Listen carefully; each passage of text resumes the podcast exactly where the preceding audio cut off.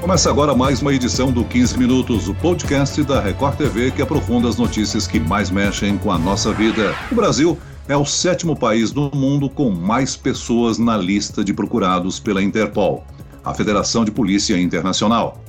Nesta semana, o traficante André do Rep se juntou à lista após supostamente fugir do país depois de ter o pedido de liberdade da prisão concedido pelo Supremo Tribunal Federal. Mas o que faz a Interpol? E qual o alcance desta polícia nas fronteiras entre os países? Quem vai nos ajudar a entender mais a dinâmica da Interpol é o advogado especialista em direito internacional, Dr. José Luiz Souza de Moraes. Bem-vindo, doutor. Muito, muito honrado estar aqui com vocês. E aqui comigo também está o repórter da Record TV que trouxe essas informações sobre a Interpol no Jornal da Record. Lúcio Sturm, bem-vindo ao podcast JR 15 Minutos. Celso, prazer estar aqui com vocês, gravar esse podcast com vocês. Espero que vai, seja um bom papo, esclarecedor aí com o professor. O professor é uma é, sumidade nesse assunto, né? De Interpol. Já conversei com ele recentemente sobre isso. Ele, ele tem grandes informações. Espero que você que está acompanhando fique, é, entenda direitinho como é que funciona essa Interpol, que é uma polícia sem fronteiras, Celso. São quantos brasileiros listados na Interpol, Lúcio? São 126, Celso, o que nos coloca na posição de sétimo no mundo, né, com procurados é, foragidos internacionalmente. A gente perde aí para alguns países como Estados Unidos, Argentina, Índia, Paquistão, El Salvador e o líder que é a Rússia. Eu queria até começar aproveitando esse gancho, Celso, para perguntar ao professor. A Rússia tem 2 mil e 500 procurados né, na, na, lista da Interpol. Nós temos 126. Isso quer dizer que no Brasil o, o, os condenados eles fogem menos para o exterior do que na Rússia, é isso? Uma excelente pergunta. É, na verdade é porque não há. Eu acho que é, nós aqui nós temos uh, o costume de só colocar na lista da Interpol uh, criminosos de maior periculosidade, né? Então eu acho que a, a não acredito que a criminalidade russa seja tão grande assim em comparação aos demais países. Eu acho que elas abusam mais dessa organização internacional do que, do que nós, na verdade. Eu acho que eles, eles apelam mais a, essa, a esse instrumento internacional. Eu acredito que só isso mesmo, né? Porque, é, antes de tudo, né, a, a, a Interpol é uma organização internacional, ela é composta por quase 200 países. E esses países, eles não têm, como eu disse, né, eles não têm um limite né, de, de indicação de, de foragidos dos seus países. Então, por algum motivo que eu desconheço, aí o, o governo russo abusa mais uh, dessa cooperação internacional aí, colocando um número bem maior do que os demais, um número de, de procurados internacionalmente. É uma justiça mais atuante, então, desses países que acabam é, reivindicando mais inclusão na lista, né? Eu não sei se é, porque se a gente for pensar bem, né? Uh, você, uh, a Interpol, ela trabalha como uma rede. Né? Na verdade, essa, essa é a natureza da Interpol. A Interpol não é propriamente dito uma, uma, uma polícia internacional, ela é um conjunto, né? ela é uma rede de polícias nacionais funcionando em cooperação internacional. A verdade é essa. Então, nós não temos aí um, uma, uma, uma justiça internacional, uma polícia internacional, mas sim uma cooperação internacional de polícias nacionais. Né? Então, uh, eu não sei se é vantajoso você colocar qualquer bandido na lista da Interpol, vai dificultar, por vezes, vai dificultar com que essas pessoas sejam identificadas.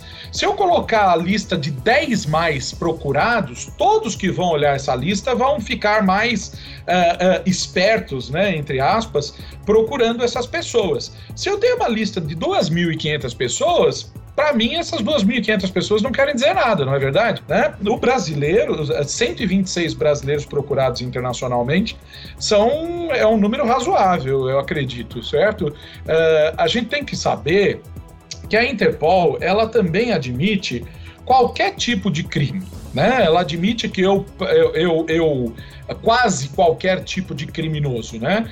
Então eu posso uh, pedir, né, o que eles falam de, de algo que se chama difusão vermelha ou, ou notícia vermelha. O que, que é isso, né? Eles dão um alerta para esses quase 200 membros da Interpol, para que se é alguém dessa lista adentrar no seu território, que ele imediatamente detenha essa pessoa até que uh, se apure, até que se enviem documentos que comprovam, por exemplo, que essa pessoa está sendo procurada, que essa pessoa foi condenada, que essa pessoa cumpre pena, que essa pessoa está foragida.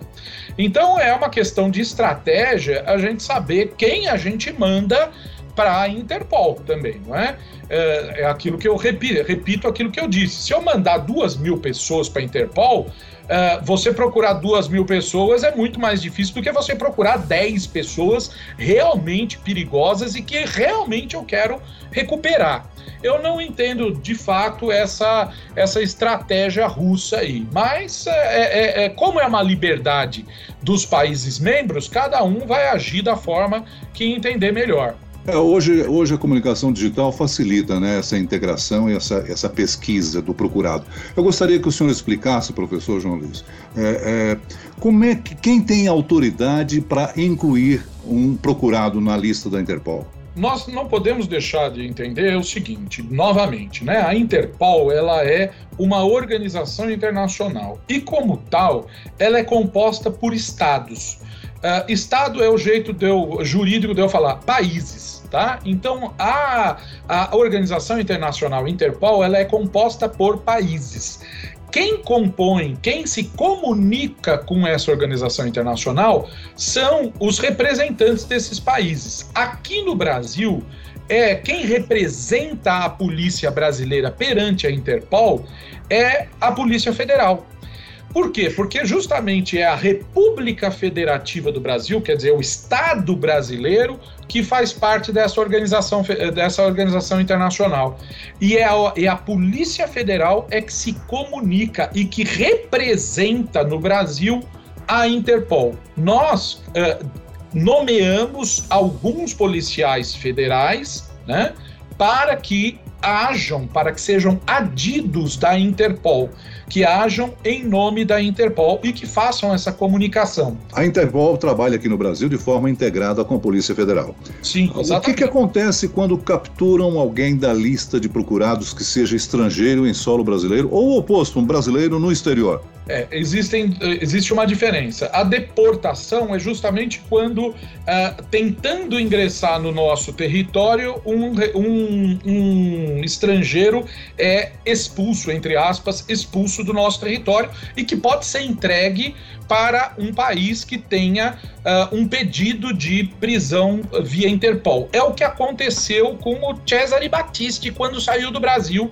e foi preso aqui na América Latina, né? Então ele ao tentar entrar em um determinado país, ele foi deportado para a Itália, o que é diferente da extradição. A extradição é um processo, é um processo ela, com, com em que você dá direito de defesa, o, o, o, extraditado a, participa, se defende, junta provas, até que se ele quiser, nesse processo de extradição. Então, extradição é quando ele já está aqui dentro e ele precisa ser mandado para fora por meio de um pedido de extradição de um outro país. Extradição é isso. Extradição também é uma, é uma cooperação internacional, muitas vezes é feita por um tratado internacional, em que um país, em que um Estado pede para outro Estado que mande alguém né, para o seu território que esteja sendo investigado ou que esteja, ou que esteja cumprindo pena. O professor, o, a Polícia Federal Brasileira ela é considerada uma polícia atuante no âmbito da Interpol. Né? Ela, ela realiza cerca de 50 prisões por ano, né? Sim. Aqui no Brasil, de fugitivos estrangeiros que estão por aqui. É, agora, o caso que ganhou relevância essa semana é o caso do André do Rep, que fugiu, saiu pela porta da frente da cadeia, graças a uma, uma liminar, e ele possivelmente fugiu para o Paraguai, né? Uhum. E que esperança a gente pode ter da polícia paraguaia nesse no âmbito da Interpol? É uma polícia também atuante? Se ele estiver lá, provavelmente vai ser preso Olha, eu acredito que ele nem esteja mais lá, sinceramente. Acho que, inclusive pelo fato dele ser uh, um conhecido traficante internacional de drogas, nós conseguimos uh, aferir facilmente, né, concluir facilmente, que ele deve ter um, um sem número de meios, de rotas de fugas para os mais diferentes países do mundo, né? A gente não pode esquecer também que nós temos outro outra organização internacional muito mais próxima a nós, que é o Mercosul, né? E que o Mercosul também tem uh, uh, pactos de colaboração uh, de entrega de, de, procurados aqui próprios dessa organização internacional que é o Mercosul. Então eu acredito que ele não esteja mais lá. Mas se estiver, o governo paraguaio teria que, que certamente colaborar com a entrega desse procurado aqui para o Brasil. É uma obrigação dele, inclusive, se não for cumprida, pode haver, inclusive, uh, um descumprimento de regras internacionais aí e um um, um, estremecimento das relações diplomáticas com o país vizinho. Aí. Então, eu acredito que haja sim a cooperação dessa polícia. Uh, o, que o que acontece é que essas pessoas entram com outros passaportes, entram. Uh, é muito fácil entrar nesses outros países, sabe? Eu não vou dar receita para ninguém, né? Mas para quem já esteve em Foz do Iguaçu, consegue ter noção, por exemplo, da facilidade com que você atravessa a fronteira num ônibus de linha, por exemplo certo? Sem é, contar é... que a gente tem uma fronteira seca muito extensa, né, professor? Exatamente, muito, é, é muito mais é, provável que ele tenha ido por essa, por essa, por esses caminhos, que são justamente aqueles caminhos que você faz o tráfico de drogas, entendeu? Então, os, as rotas que ele, que, é, as mesmas rotas que ele utiliza para traficar grandes quantidades de droga, né? É, salvo engano, ele foi preso com envolvido com toneladas de, de, de exportação de cocaína, né? Para a Itália. Salvo engano, foi isso, se eu não tiver equivocado. Quem manda toneladas de cocaína para a Itália é, consegue mandar uma pessoa para qualquer lugar do mundo, não é mesmo? Uma, uma, outra curiosidade: qual seria historicamente a prisão assim mais com maior repercussão da história da Interpol? É, não sei se o senhor saberia isso. E, e, e, do Brasil, quem seria o fugitivo brasileiro? Porque que foi a maior, maior gol marcado pela, pela Interpol na, na prisão? É, a Interpol, é, por exemplo, há casos famosos, inclusive, da, da, é, da Interpol e da Scotland Yard, né, que é, é, é a polícia do, do, do, do Reino Unido, um, um, serviço, né, um birô de eh, policial do Reino Unido, que é a recuperação da Mona Lisa, né, que foi presa. E outra coisa, a Interpol tem um papel muito importante, por exemplo, nessa, nessa, nessa atividade de, de roubo de, de obras de arte né? Que é algo muito importante, essa, essa coisa que é até meio romântica, né? Que a gente lê nos livros de, de, de, de, de romances policiais, né? Que é a, o, o roubo e o tráfico de obras de arte. A Interpol tem um papel muito importante uh, no combate a essa criminalidade. Um que é, é, é, foi muito famoso no Brasil e até engraçado, até jocoso, né? Foi o caso do banqueiro Salvatore Cacciola, né? Que foi é, por volta dos anos 90, salvo engano, que ele deu um golpe aqui no Brasil, foi condenado. Só para a gente ter ideia, foram 1, foi 1,57 bilhões de reais ou de dólares, não sei agora, uh, de prejuízo para os cofres públicos. Um bilhão, hein? Um bilhão e meio de reais que foi o, o prejuízo para os cofres públicos que esse banqueiro Salvatore Catiola fez. E ele, se valendo desta regra, né, da não extradição de nacionais, como ele era italiano, ele fugiu do Brasil e ficou na Itália. E o, e o governo brasileiro não conseguia extraditar o Catiola. Só que ele, por uma burrice, ele foi passar um final de semana no Principado de Mônaco com a sua namorada nova. E assim que ele chegou no Principado de Mônaco, Mônaco tinha uma, uma, um pedido de prisão, essa difusão vermelha que a gente chama, né?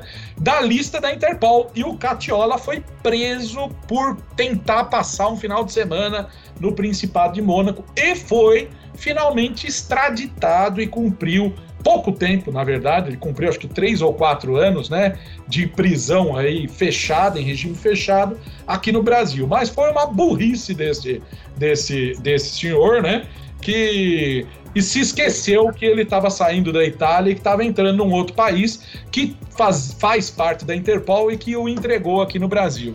Foi, eu acredito que um dos casos mais famosos. Mas também tem o do PC Farias, né?